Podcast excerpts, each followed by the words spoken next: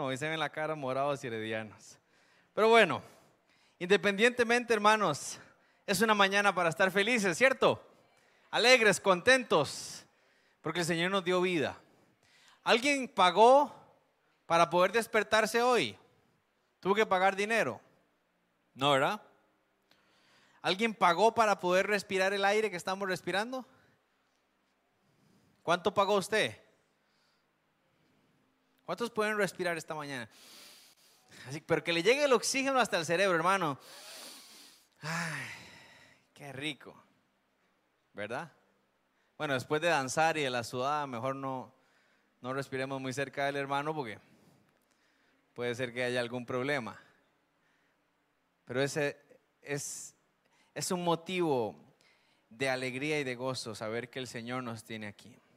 Y yo cada mañana, escuche esto, Así sea la primera vez que usted está aquí, o sea la número no sé cuánto, o sea como yo, que soy el hijo del pastor y que siempre estoy aquí, o el mismo pastor, no importa cuál sea la número eh, vez que estás aquí, hoy estás aquí porque el Señor te ha traído, porque quiere darte algo, porque ya ha estado trabajando en tu vida para darte algo.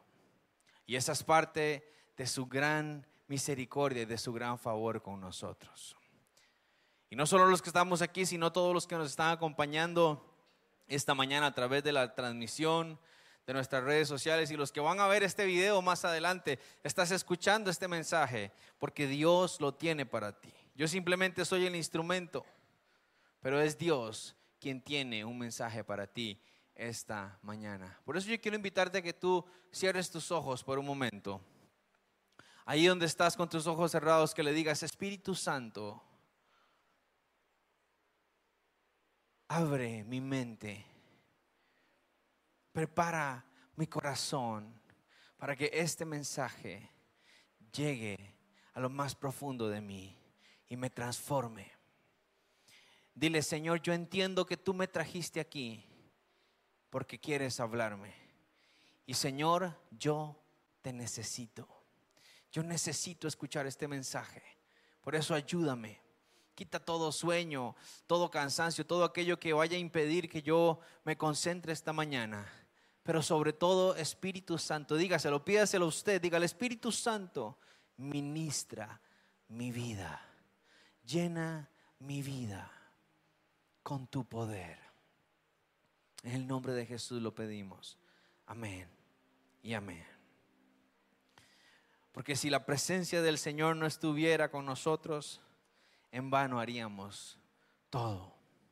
Si el Señor no fuera real y no estuviera aquí su presencia, lo que hacemos es un show. Pero le cantamos a un Dios real, a un Dios que está con nosotros. ¿Sabe? La, la pastora se me adelantó porque mientras estábamos en alabanza, yo podía sentir lo mismo cuando veía a Norbertico eh, eh, danzando y alabando. Esa es la vida de nosotros. A los que no saben, Norberto, eh, hace, ¿hace cuánto fue el accidente? Hace dos años. Tuvo un accidente en bicicleta y desde ese accidente ha venido, ha estado en cuidados intensivos, una serie de cosas y estos días atrás eh, apareció una, una bacteria o algo.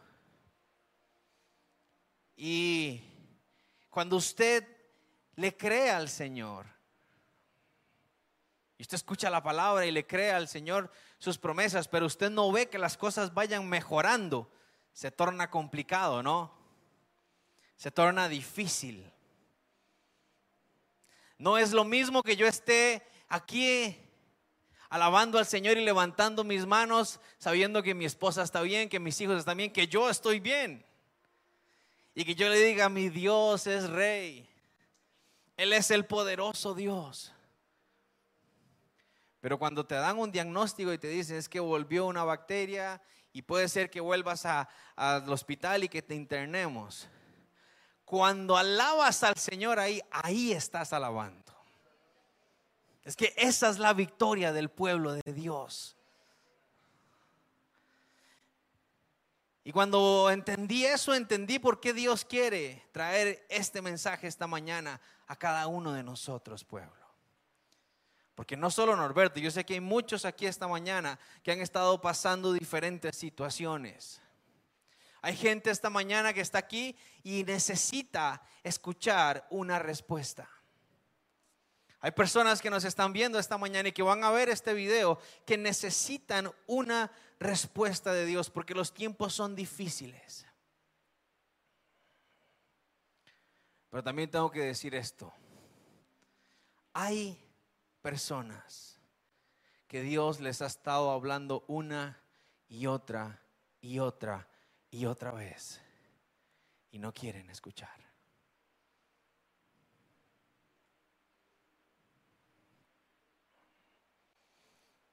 En el Evangelio de Marcos, en el capítulo 8, los que tienen Biblia, acompáñenme al libro de Marcos, en el capítulo 8, encontramos un relato de una historia que por cierto, creo que fue el pastor que predicaba acerca de esto hace unos domingos atrás. Y es que Jesús cuando estuvo aquí en la tierra con sus discípulos, sacó algunos momentos para anunciar su muerte. Este, que vamos a ver en Marcos, es uno de esos momentos.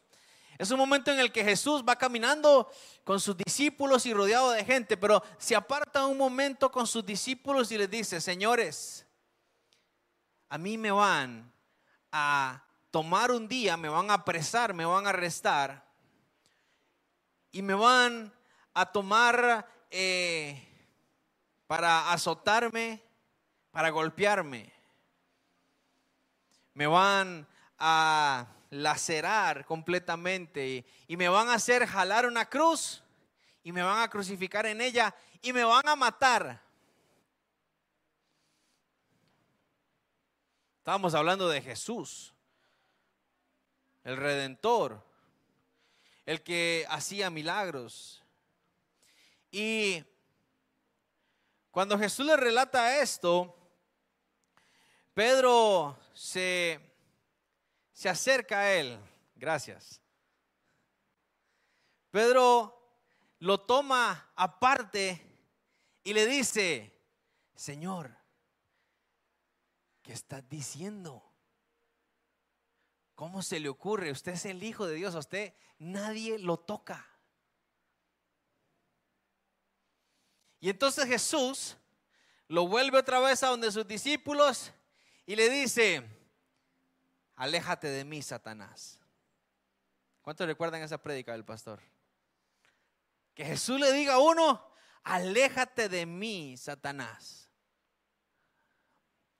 Y entonces, en el en el libro de Marcos, en el capítulo 8, después de que el Señor le dice a Pedro, aléjate de mí, Satanás, porque no tienes tu mirada en las cosas del cielo, sino en las cosas de la tierra.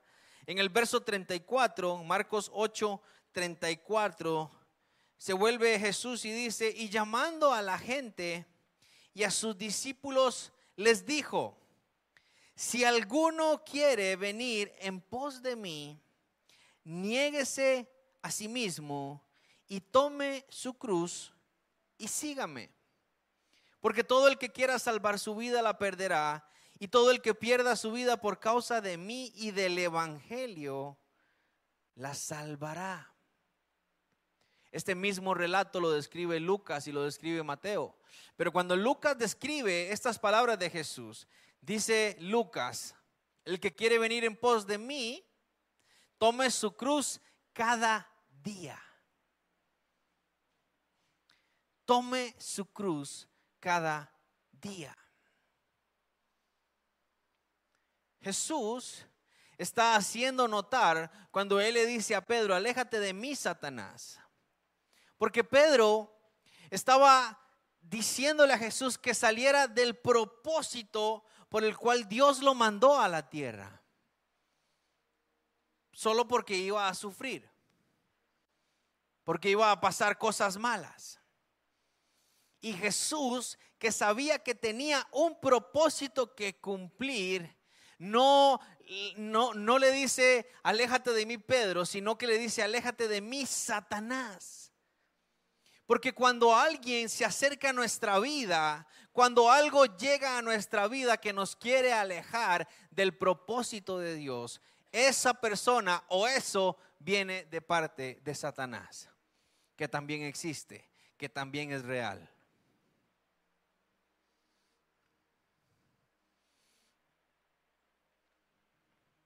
Y entonces Jesús, luego de que Él nos muestra de que Él vino aquí a la tierra a cumplir su propósito y se mantuvo ahí, dice, el que quiera venir en pos de mí, o sea, el que quiera seguirme, tiene que negarse a sí mismo y tiene que tomar su cruz todos los días y entonces puede seguirme. Porque el versículo 35 dice, porque todo el que quiera salvar su vida, la perderá. Y todo el que pierda su vida por causa de mí, del Evangelio, la salvará. O sea, todo aquel que planee su vida, que esté dirigiendo su vida, que esté llevando su vida fuera del plan de Dios, va a fracasar. Mas el que renuncie, el que pierda el sueño de vida que tenía, pero abrace el propósito de Dios, el plan de Dios, va a encontrar su vida. Y aquí es un poco chocante, principalmente para nosotros los, los carajillos de la iglesia, que estamos empezando a vivir y que tenemos sueños. ¿Por qué se ríen, hermanos? Yo sé que la cara no me ayuda, pero estamos empezando a vivir. Porque uno dice, pero entonces ¿qué? Tengo que renunciar a todo y venirme aquí a la iglesia y hacerme monaguillo del pastor. Entonces, ¿qué? Si tenía el sueño de ser futbolista, de ser doctor, de ser piloto, de ser esto, tengo que renunciar a eso para entonces hacer bien las cosas. Si quería ser papá o no quería ser papá, entonces ¿qué? Jesús explica en el verso 36, dice, porque ¿qué aprovechará al hombre si ganare todo el mundo y perdiere su alma? ¿O qué recompensa dará el hombre por su alma? Jesús explica y dice, es que entiendan por favor, la vida aquí en la tierra es transitoria. La vida aquí en la tierra es de un momento, pero nosotros tenemos eternidad. Ustedes son eternos. Cuando morimos aquí en la tierra y entierran el cuerpo bajo tierra, lo que queda ahí es el cuerpo, pero usted, usted y yo somos eternos. Y entonces Jesús dice, todos los planes del mundo que ustedes puedan tener, cualquiera de esos planes que ustedes persigan, cualquiera de esos sueños que ustedes persigan, que al final todos son lo mismo. Ser una persona más próspera, tener casa, buena casa, buen carro y buen trabajo. Aparte de eso, todos los sueños llegan a lo mismo, ¿cierto? Todos esos sueños nos llevan a ganar el mundo, pero perdemos nuestra alma. Entonces, mientras vivas aquí en la tierra vas a tener que lucharla y esto y lo otro, pero cuando mueras por el resto de la eternidad, lo perdiste todo. Pero cuando vives aquí en el mundo, enfocado, caminando en el propósito que Dios pone en tu vida y que Dios tiene en tu vida, vas a vivir bien en la tierra y vas a tener una vida eterna de salvación. Ahí está la diferencia. Y pregunta Jesús, ¿con qué pagará, con qué comprará el hombre su alma? Dígame. Además, hay gente que ni tan siquiera cree si eso del alma es cierto o no. Hay gente que cree que somos, somos como animalitos, que si nos morimos ya nos entierran y ya. No, el alma somos nosotros. Y cuando morimos aquí en la tierra, el alma sigue viva, el alma no va a morir. Y cuando cuando se va la vida aquí en la tierra hay dos caminos. El camino de la salvación o el camino del infierno. De la perdición. Es claro. La Biblia lo dice así. Y yo creo que si usted está aquí esta mañana es porque no quisiera irse para abajo, para donde el cachudo. Queremos irnos para arriba. Es sentido común. Si usted le dice a un niño que tal vez no conoce nada, ¿para dónde quiere usted? ¿Para el diablo o para con Dios? Y probablemente le diga para donde Dios. Si le dice que para el diablo, póngase a orar. Póngale manos. Es sentido común. Entonces Jesús nos está enseñando aquí, le está diciendo a la gente de que si nosotros queremos seguirle a Él, tenemos que vivir, sí, aquí en la tierra, pero conforme a lo que Él quiere que nosotros hagamos. ¿Pero por qué? ¿Cómo es que vivimos nosotros como Pedro? Señor, ¿qué estás diciendo? Si tú eres el Hijo de Dios. Y esta e, e, este es un síndrome que yo le llamo cristianitis aguda. Cuando estamos en la iglesia, cuando nos metemos en el Señor y el mismo Señor inclusive nos usa, nos da sueños o nos da palabra o usted ora por alguien y se sana, creemos que somos invencibles. Nos da cristianitis aguda. Creemos que no nos puede pasar nada. Nos creemos inmortales. Hay gente, inclusive, que cree que tiene el poder para controlar todo en, la, en el mundo. Y entonces yo le digo, a, a esos que creen que tienen ese poder, ¿por qué no controlaron la pandemia?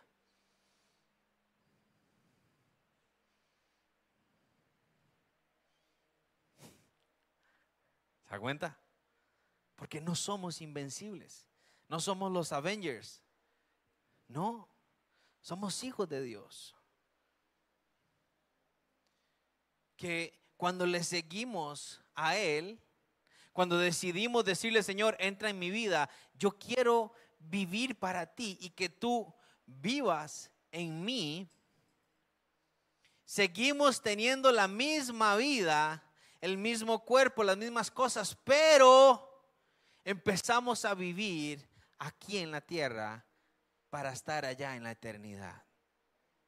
Y entonces nuestros planes, nuestras metas, nuestro futuro está allá. Lo que pase aquí es indiferente. Por eso ahí se cumple la palabra del Señor cuando dice, busquen primero el reino de Dios y su justicia y todo lo demás será añadido. Busquen primero afianzar su salvación en el Señor. Y la salvación es a través de la justicia. ¿Cuál justicia? La justicia del Señor en la cruz.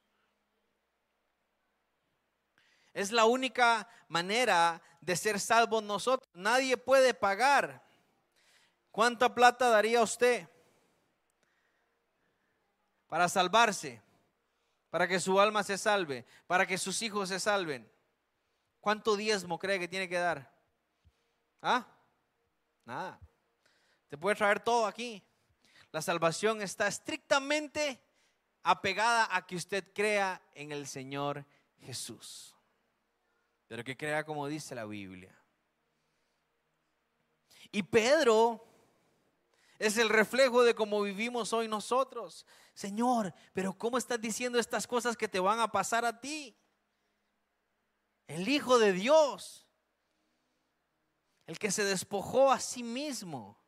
O sea, imagínese usted una cosa, Jesús, antes de bajar aquí a la tierra y ser el hijo de María, meterse a la, a la pancita de María, él era omnipotente.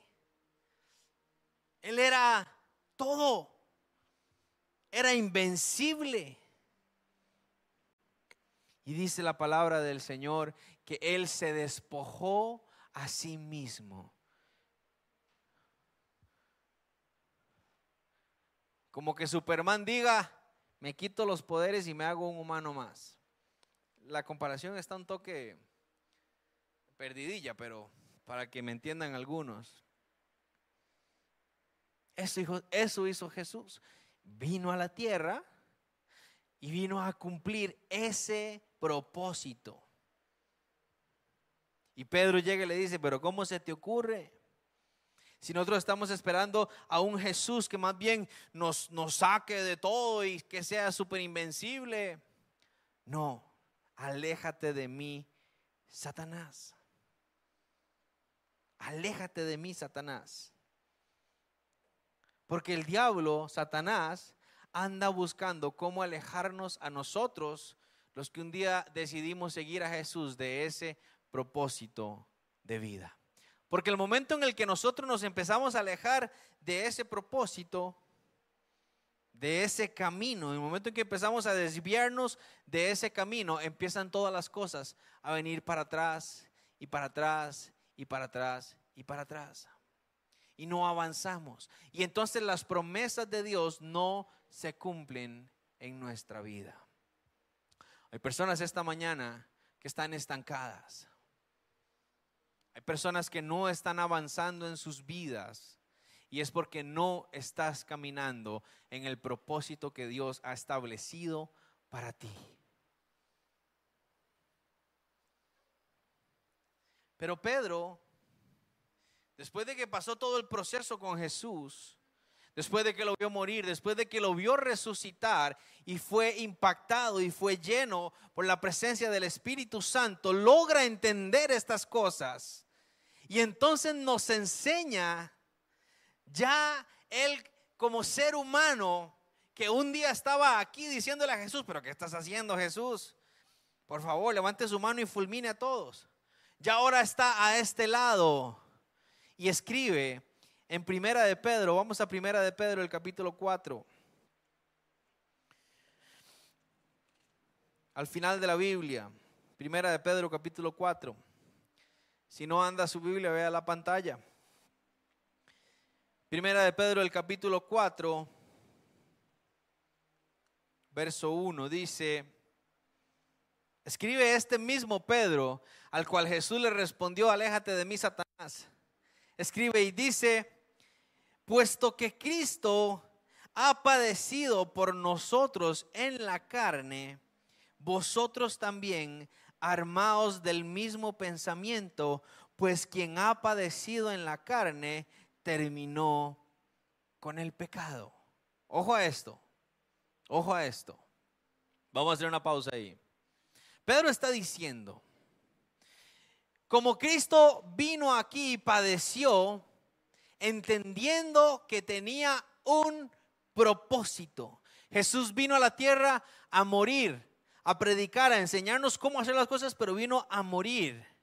¿Pero cómo? ¿Pero por qué vino a morir? Era la única forma de que usted y yo tuviéramos perdón de los pecados.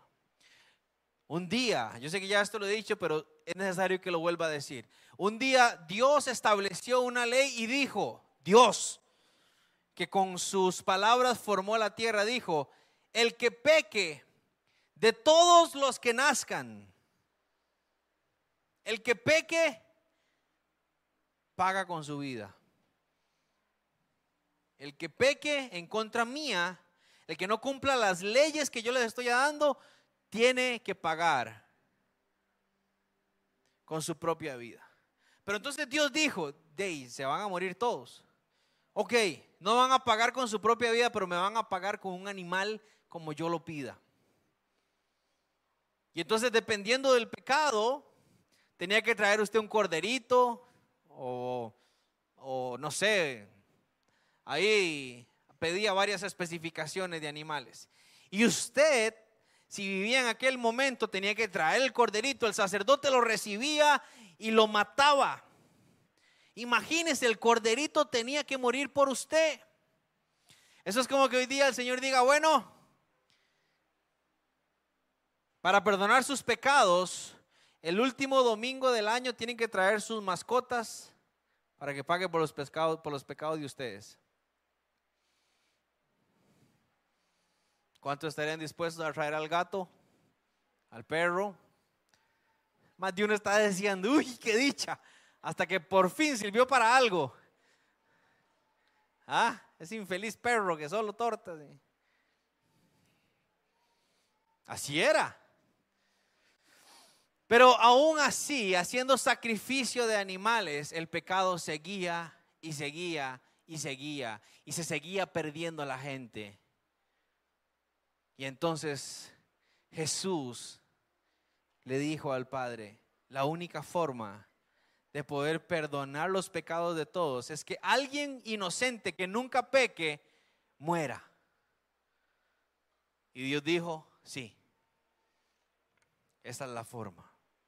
Porque de tal manera amó Dios al mundo que dio a su Hijo unigénito. Ese darlo es que lo entregó aquí a la tierra para que Él viniera y para que Él muriera. Porque lo que usted y yo merecíamos era la muerte.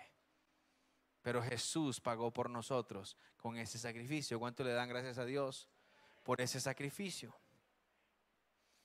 Entonces, Pedro nos dice, puesto que Cristo ha padecido por nosotros en la carne, vosotros también armaos del mismo pensamiento. ¿Armaos de qué? Del mismo pensamiento. ¿Cuál pensamiento? El que tuvo Cristo. El que tuvo el Señor, entendiendo de que estoy aquí en la tierra por un propósito. Y aquí quiero preguntarte, ¿cuál es tu propósito? Mire qué pregunta. ¿Cuál es tu propósito? A mí una vez me dijeron que yo tenía dotes de pastor. A mí me dijeron que yo era profeta. A mí me dijeron esto. Yo no canto muy bien, pero algo le hago a la guitarra. Y otros pueden decir, no tengo idea. Yo solo sé que breteo, mi mujer me domina y esa vaina me gusta. ¿ah? Yo creo que pasó INE. Los manudos hace unos días pensábamos que vinimos solo a sufrir a la tierra. Pero ayer el Señor va sacando la cara por nosotros. ¿Cuál es tu propósito? El problema es que nos, nos vamos allá. Es que nos vemos allá, que tenemos que eh, eh, ser los conquistadores del mundo. Pero yo quiero decirte, si el Señor te dio una esposa, ¿Cuál es el propósito que Dios espera como esposo o como esposa? Si el Señor te dio hijos, ¿cuál es el propósito que tú crees que Dios tiene contigo? O si no te los ha dado.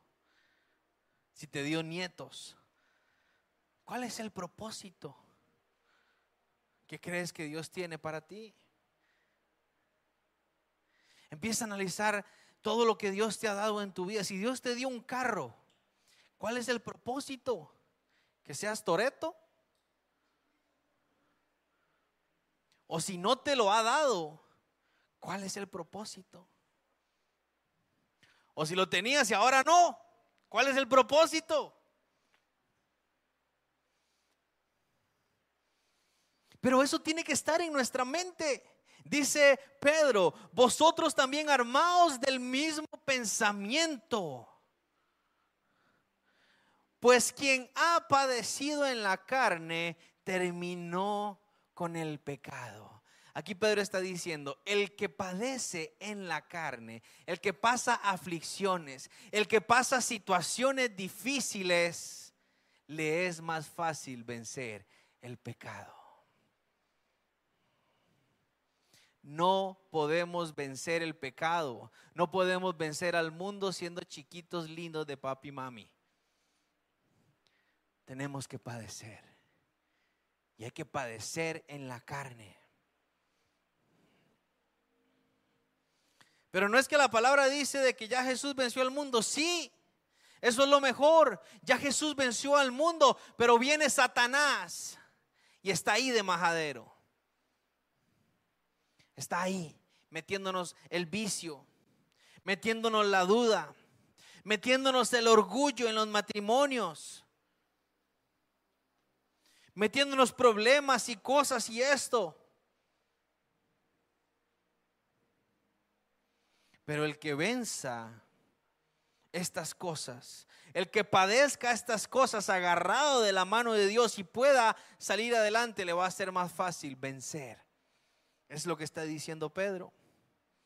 El verso 2 dice, para no vivir el tiempo que resta en la carne conforme a las concupiscencias de los hombres, sino conforme a la voluntad de Dios. Baste ya el tiempo pasado para haber hecho lo que agrada a los gentiles, andando en lascivias, concupiscencias, embriagueces, orgías, disipación y abominables idolatrías. ¿Por qué les estoy pidiendo esto? Dice Pedro. Porque un día Jesús me lo dijo y no lo entendí, pero ahora lo entiendo. Él necesita que pensemos cuál es el propósito que Dios tiene para nosotros y que nos enfoquemos en vivir en Él para no vivir en nuestra propia concupiscencia, o sea, en nuestro propio pensamiento de qué hacer en la vida. ¿Se da usted cuenta? Porque cuando usted analiza que Dios ya te dio un propósito en la vida, la vida cobra sentido. A veces creemos que el propósito de la vida se va a cumplir cuando, cuando logre darle la casita a mi familia, cuando logre establecerme en el puesto que quiero, cuando logre sacar la carrera que quiero. Pero la gente que sigue ese camino llega a viejo y consigue su título, no sé, su carro, sus cosas y dice, desperdicié toda mi vida siguiendo este sueño. Y lo tengo cuando ya estoy viejo, cuando ya no puedo disfrutarlo. ¿Se da cuenta? Porque la vida sin sentido es vacía. Vemos gente que gana exageradas, exorbitantes cantidades de dinero. Y usted los ve que andan con uno, con otro, con otro, se casan, se divorcian, hacen la fiesta del año, la boda de ensueños, tienen el cuerpo que usted sueña y no son felices. No son felices. Esas personas darían lo que fuera por llegar a la casita como usted y que le tengan un gallito, mm, arrocito y frijoles. Ellos darían lo que fuera por por como usted llegar a su casa y que estén sus hijos esperándolo con un abrazo, diciéndole, papi, mire, me saqué un 50 en matemática.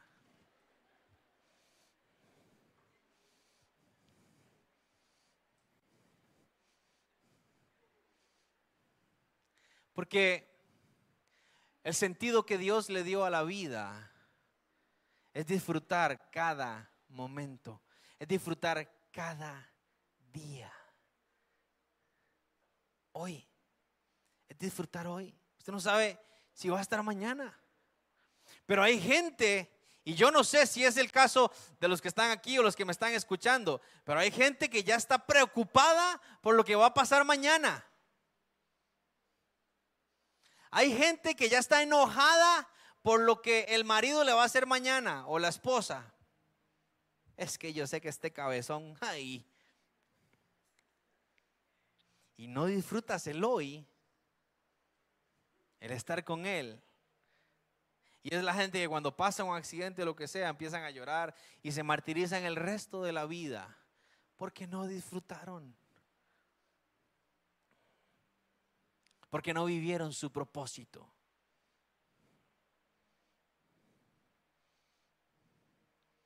Porque no dejaron que Jesús guiara sus vidas. Les digo esto, dice Pedro, para que ya no vivan conforme a su pensamiento. Porque ustedes en tiempo pasado vivían como ellos, sin pensarlo. Y usted me puede decir, bueno, pero es que a veces los del mundo se ven que la pasan tuanis, que la pasan bien. Aquí en la iglesia, pues sí, pero como que es un toque más tuanis el mundo. ¿Sabe? Cuando quieras analizar algo, cuando quieras enfrentar algo o aprobar algo para tu vida, hay tres cosas que debes de pesar. La felicidad plena que da el Señor es una felicidad que te beneficia en tres aspectos de la vida. Físicamente, emocionalmente y espiritualmente. Todo la, toda bendición que venga de parte de Dios nos va a traer paz en esos tres sentidos. Ahora, lo que viene del mundo, usted va y se pega a la fiesta, con borrachera, con karaoke, con lo que usted quiera. Una buena fiesta, como esas buenas del mundo. Ah, ay, que alguno me hubiera dicho amén. Ah, para pasarlo aquí al frente darle un biblazo. Físicamente, probablemente usted la pase bien, ¿sí o no? Entonces empieza a emborrachar y usted de pronto se siente Brad Pitt y ve a todo el mundo en la, en la nota y en esto, si se droga o lo que sea. Pero emocionalmente, cuando pasa eso, ¿cómo quedamos? Y físicamente, cuando usted está vomitando su estómago en la taza, ¿cómo quedas? Y espiritualmente ni hablemos. Usted se pega a la lotería, usted se pega al acumulado, que está como por 300, ¿cuánto? ¿Ah? Usted se lo pegó. Y usted dice, bendito sea el Señor, el dinero que ocupaba. Voy a sacar el diezmo para el pastor. Tome pastor, vaya a comprarse una prado. Y, y, y, y agarro la plata y cumplo mi sueño. Me hago la casa de mis sueños. Ah, ok. ¿Le da felicidad física? Claro. Cuando yo me siento en el sillón 5000 que me masajea todo el cuerpo, me siento bien. Ah, qué bien. ¿Y emocionalmente te sientes bien? Sí. Mi esposa está feliz. Mis hijos tienen su cuarto cada uno, ya, ya nadie pelea. Y espiritualmente solo alabanzas se oyen en mi casa. Ahí anda el Espíritu Santo y los ángeles flotando. Ah, claro, hermano. Y empiezan, empiezan a pasar los días. Y empiezan a ensuciarse las ventanas. Y empieza su esposa a estresarse porque no le alcanza el tiempo para limpiar. La casa está sucia. La casa está muy grande. Y tus hijos ya no pasan contigo en la casa porque cada quien tiene su cuarto tan lindo que pasan encerrados en la casa. Cuando vivías en aquel huevito, por fuerza tenían que estar juntos porque todos dormían en la sala, entonces si se iban al cuarto estaban en la sala. Pero como cada uno tiene su cuarto, ya todos se encierran. ¿Se daste cuenta? ¿Será entonces una bendición que viene de parte de Dios?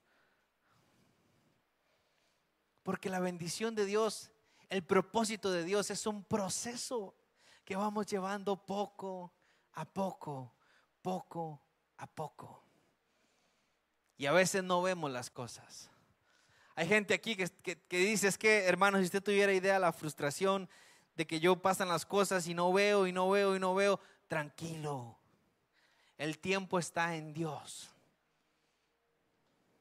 No Dios en el tiempo. Él maneja el tiempo. Él puede mover y hacer lo que quiera para llegar a tu vida, para bendecirte, para darte las promesas que quiere para ti. Por eso es importante que entendamos eso. Ahora usted dice, pero ¿cómo me doy cuenta de ese propósito? ¿Sabes? El Señor a todos, a todos las personas, de una u otra forma las busca para que puedan vivir y para que puedan cumplir ese propósito en sus vidas. Váyase conmigo al Salmo 25. En el capítulo 25, en el versículo 8.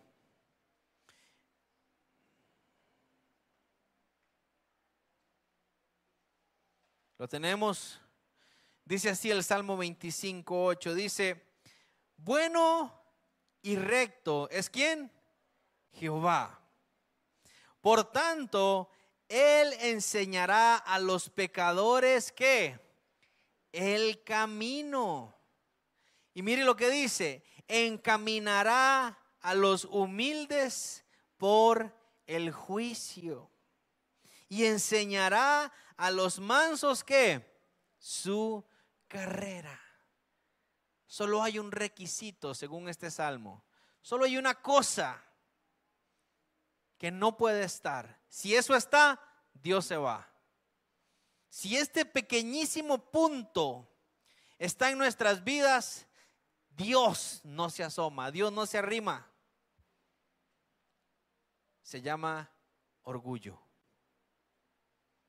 la altivez de corazón. Por eso dice, Él encaminará a los humildes por el juicio. A los humildes son los que Él va a encaminar. Dice el versículo 10, todas las sendas de Jehová son qué? Misericordia y verdad para los que guardan su pacto y sus testimonios. Por amor de tu nombre, oh Jehová, perdonarás también mi pecado que es grande. Mire lo que dice el verso 12. ¿Quién es el hombre que teme a Jehová? Él le enseñará el camino que ha de escoger. Gozará él de bienestar y su descendencia heredará la tierra. La comunión íntima de Jehová es con los que le temen y a ellos hará conocer su pacto. ¿A quién le va a dar a conocer su pacto? A los que le temen. ¿Con quién es la comunión íntima de Jehová? Con los que le temen.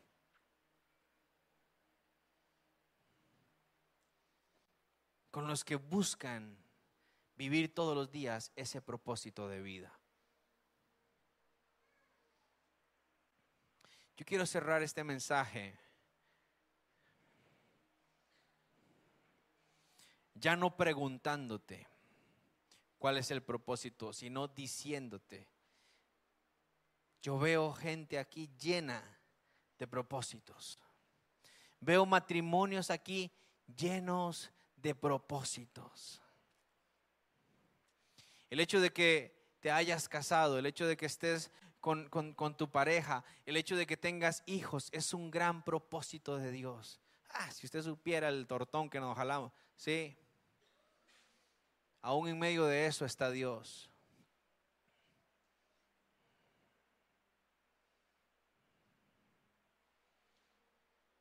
Aún no te explicas cómo te han conservado en el trabajo, cómo te sigue saliendo trabajo en medio de esta crisis?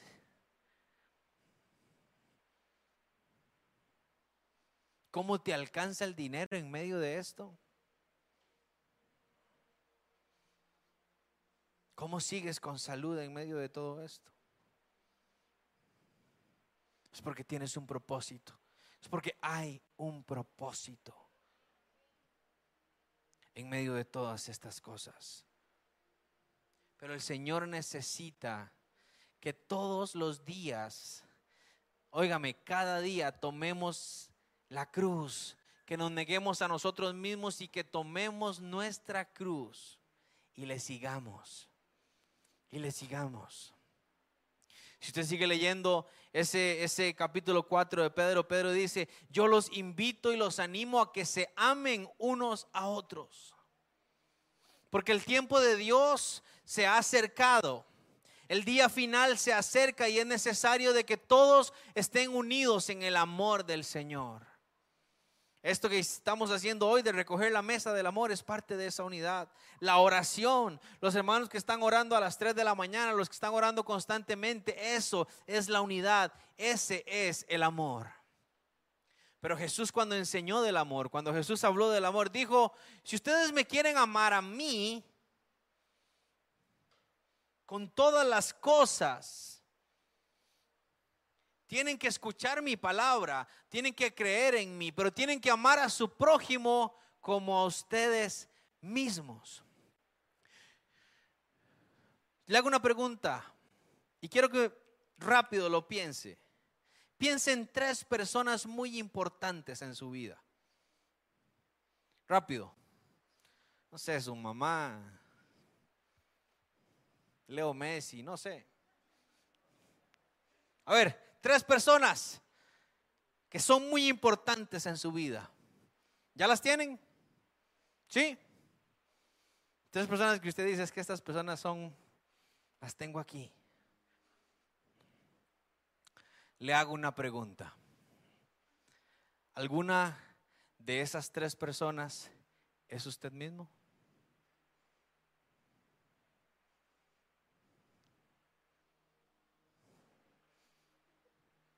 ¿Se da cuenta?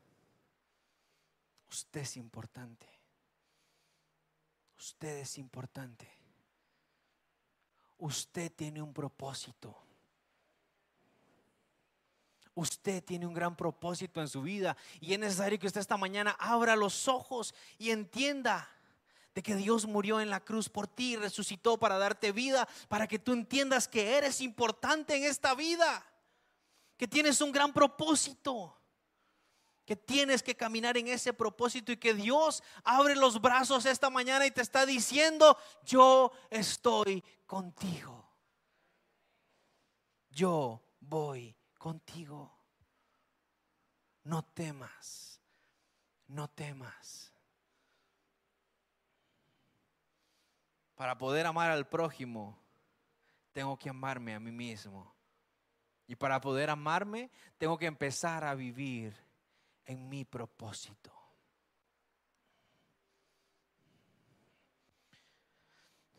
Ella viene con usted, Alex, la de camisa, verde. ¿Es su hermana? Wow. Eres muy importante. Creo que más importante de lo que tú te imaginas. Y hoy estás aquí porque Dios quería que supieras que eres importante muy importante. Él es tu hijo. Eres muy importante también. Y es parte de la misericordia de Dios que estén aquí, porque hay un gran propósito.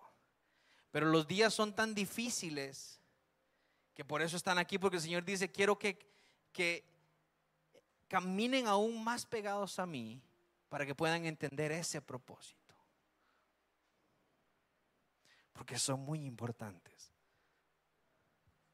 Creo que si entendiéramos lo importante que somos delante del Señor,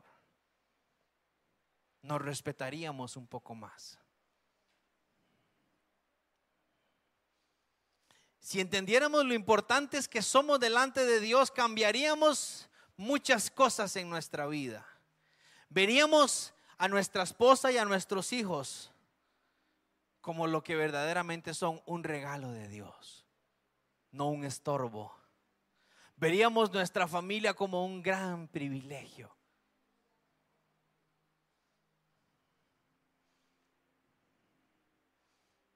Porque somos importantes. A todos los que están aquí el Señor los trajo con el propósito de que entiendan que son importantes. Ponte de pie esta tarde. Todos los que nos están viendo en las redes sociales, Dios necesita que entiendas que tú eres importante.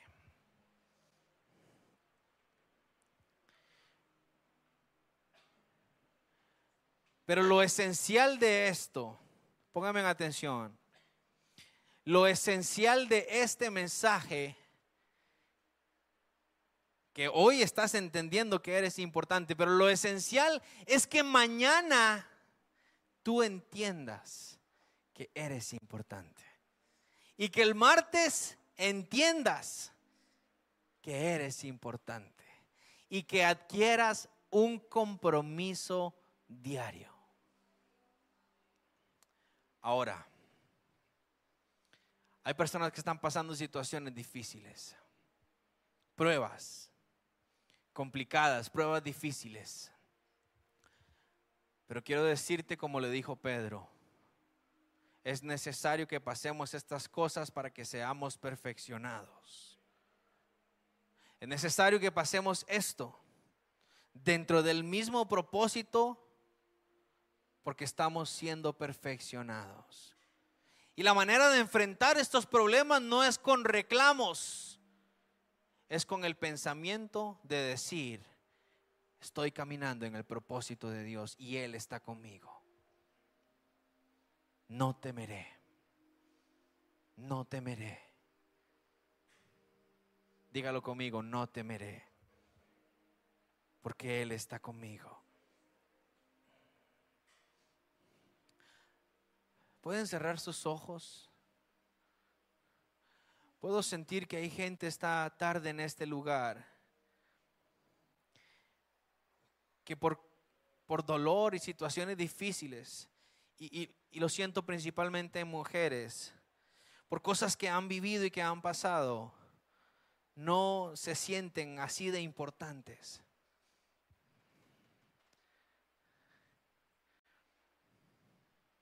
Más bien se sienten muy abajo y sienten que lo que, lo que pasa más bien es porque no eres importante, sino porque eres tú quien estropeas todo. Pero quiero decirte esta tarde, el Señor te dice, tú eres importante porque yo lo digo.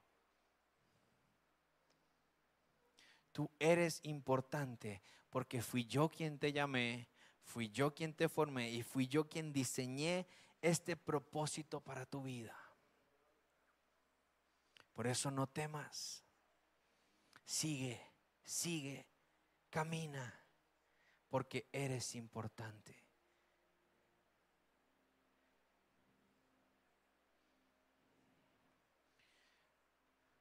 No sé cuántos pueden abrazar a su esposa, a su hijo, al que tengan a la par que sea familia.